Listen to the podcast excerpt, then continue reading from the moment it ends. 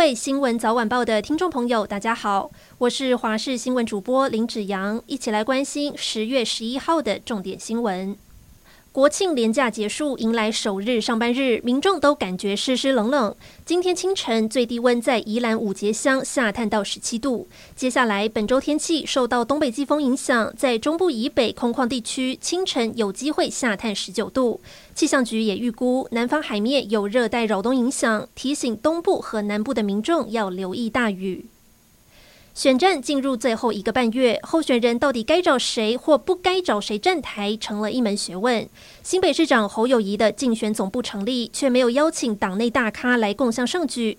不仅绿营嘲讽说是要切割国民党，就连国民党台北市议员王宏威都表示，确实有这样子的状况，因为国民党最大咖就是侯友谊。此外，黄珊珊会不会找亲民党主席宋楚瑜来站台，连日来都成为焦点。可能是被问到烦了，黄珊珊没好气的回应，蒋孝严也没有帮蒋万安站台。国民党台北市长候选人蒋万安今天不跑选举，恢复立委身份，回到立法院质询行政院长苏贞昌。日本从今天起对完整接种疫苗的自由行旅客开放国门，但是并没有承认我国研发自制的高端疫苗。民众去日本还是要做 PCR。蒋万安更指出，政府过去释放各种消息，造成高端股价波动，要求金管会尽快公布相关的调查报告，痛批政府护航高端疫苗。今天国内新增四万一千三百六十四例本土病例，还有三十六人死亡。指挥官王必胜表示，本土疫情仍维持高原期，病例数比上周增加百分之九点一。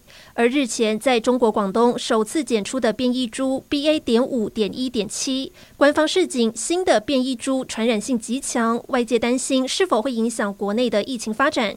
对此，王必胜表示，目前现有的资料不完整，首要的观察点为是否可能发展成具有威胁性的主流变异株，接下来再评估它的传染力以及致重症的比例。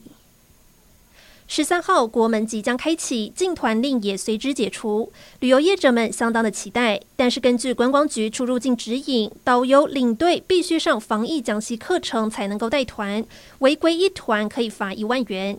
各单位接获通知，十一号才开放第一堂课。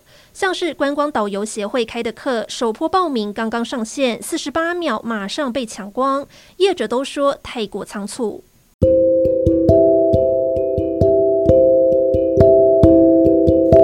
以上就是这一节新闻内容，感谢您的收听，我们下次再会。